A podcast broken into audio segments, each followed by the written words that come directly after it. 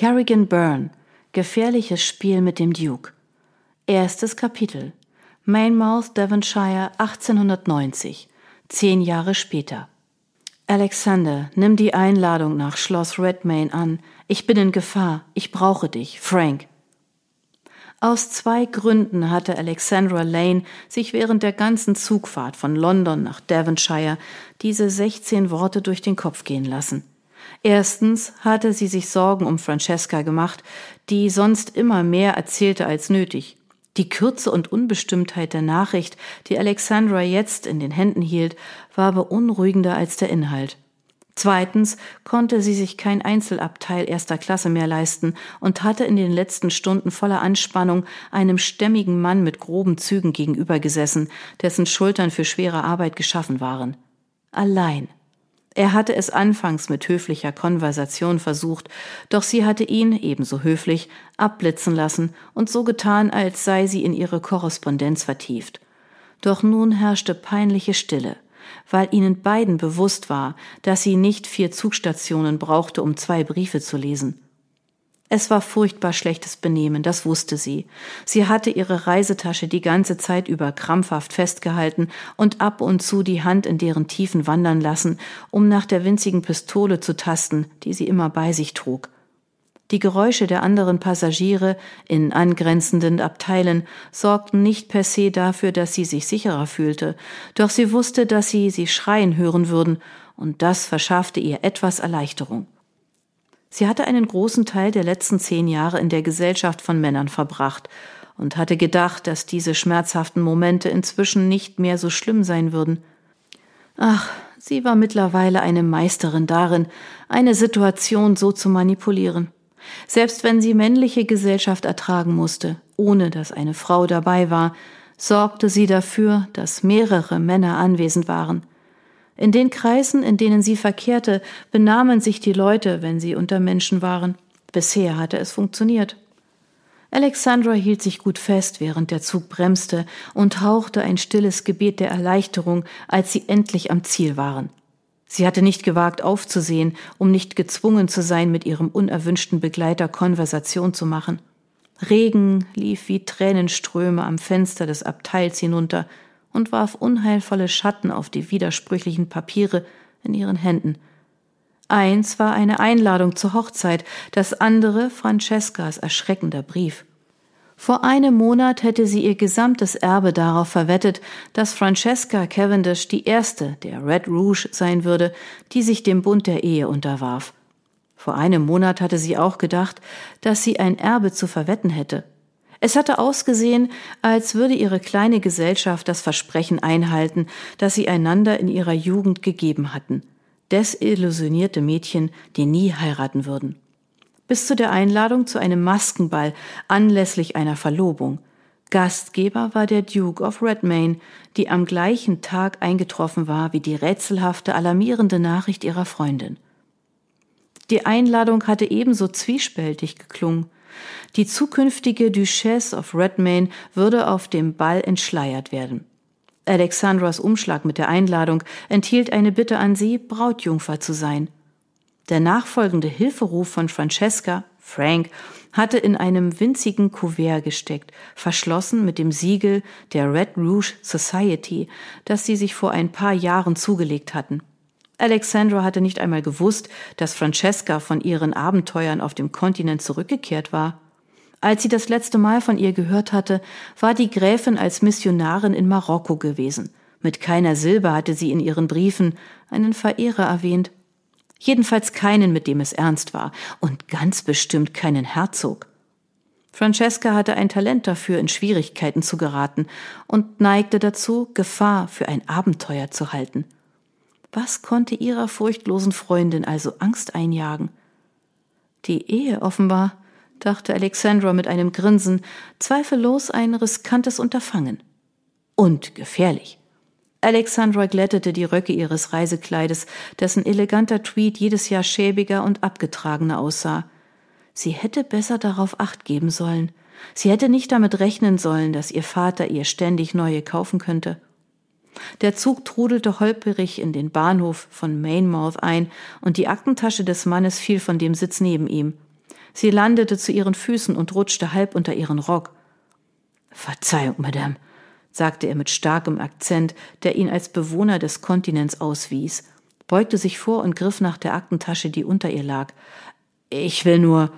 Alexandra sprang auf und taumelte zur Tür des Abteils.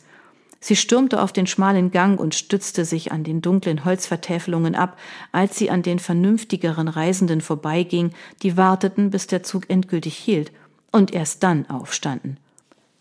Hätte sie sich noch verrückter benehmen können? Ja, und sie hatte es auch schon getan, oft. Sie klammerte sich an den Türrahmen, als der Zug hielt, und sobald der Kofferträger die Tür öffnete, war sie mit einem Satz in der Meeresbrise von Devon. Sie würde diesen Zwischenfall vergessen, sagte sie sich, als sie sich unter dem Unterstand versteckte, um auf ihr Gepäck zu warten. Das tat sie immer. Peinlichkeiten waren nichts gegen Sicherheit.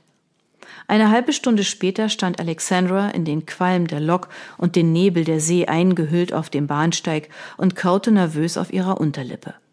Sie war bereit für den Aufbruch zum berüchtigten Schloss Redmayne, falls Cecilia überhaupt auftauchte.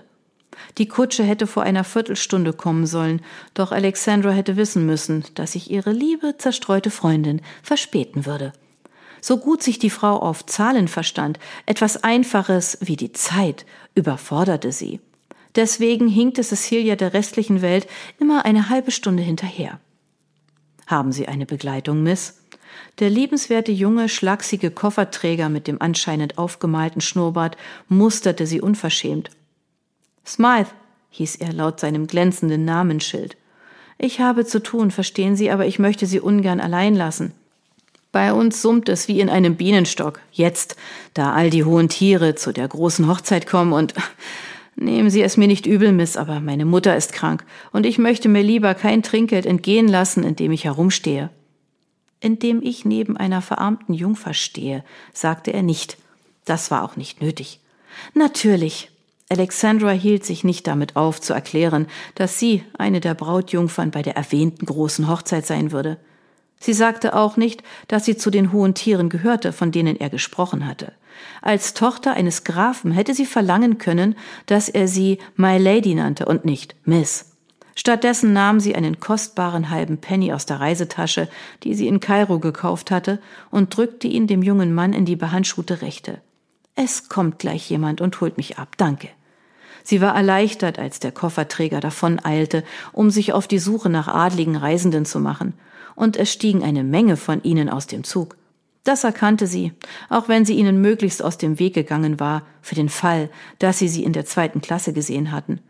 Für den Fall, dass sie von dem finanziellen Absturz ihrer Familie gehört hatten und unbedingt etwas zu der unverheirateten Tochter sagen mussten, die jetzt zu alt und zu intelligent war, um noch einen Mann abzubekommen. Wenn sie die Wahrheit wüssten, was würden sie sagen? Es war schon schwer gewesen, eine Schande mit sich herumzuschleppen. Sie hatte unterschätzt, was die Last eines zweiten Skandals mit ihr machen würde. Bald ist alles aus, dachte sie. Die Nachricht vom finanziellen Ruin ihrer Familie würde nicht lange ein Geheimnis bleiben.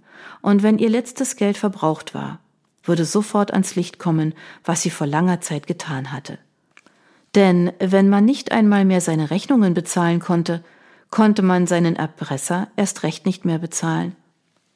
Es war gut, dass Francesca jetzt heiratete, denn so hatte sie sich die Position einer Herzogin gesichert, wenn der Skandal losbrach. Und die gute Cecilia hatte weder die Verantwortung, die einen Titel mit sich brachte, noch den Schutz, den er bot. Ihr Ruf bedeutete ihr nur wenig, vor allem da sie außerhalb ihres akademischen Kreises nur wenig bekannt war. Doch ein ruinierter Ruf war nichts gegen die Schlinge des Henkers, und die drohte ihnen vielleicht allen. Alexandra drückte die Hand auf den Bauch, der vor Angst schmerzte, und versteckte sich hinter ihrem niedrigen Gepäckhügel. Hügel deshalb, weil die Unmengen an Koffern, Hutschachteln und Kleidertaschen, die gerade aus dem Zug geladen wurden, dagegen richtige Berge waren, die im Nebel emporragten. Der Earl und die Comtesse of Beverstoke eilten vorbei, eingehüllt in ihre Pelze und Umhänge und ein Heer aus Dienern und Kofferträgern, darunter Smythe, brachte ihre Sachen zu einer prächtigen Kutsche. Lord und Lady Beverstoke hatten zu den engsten Freunden ihrer Eltern gehört bis vor kurzem. Glücklicherweise stieß der Zug wieder eine Rauchwolke aus, die sie einhüllte und vor neugierigen Blicken schützte. Alexandra?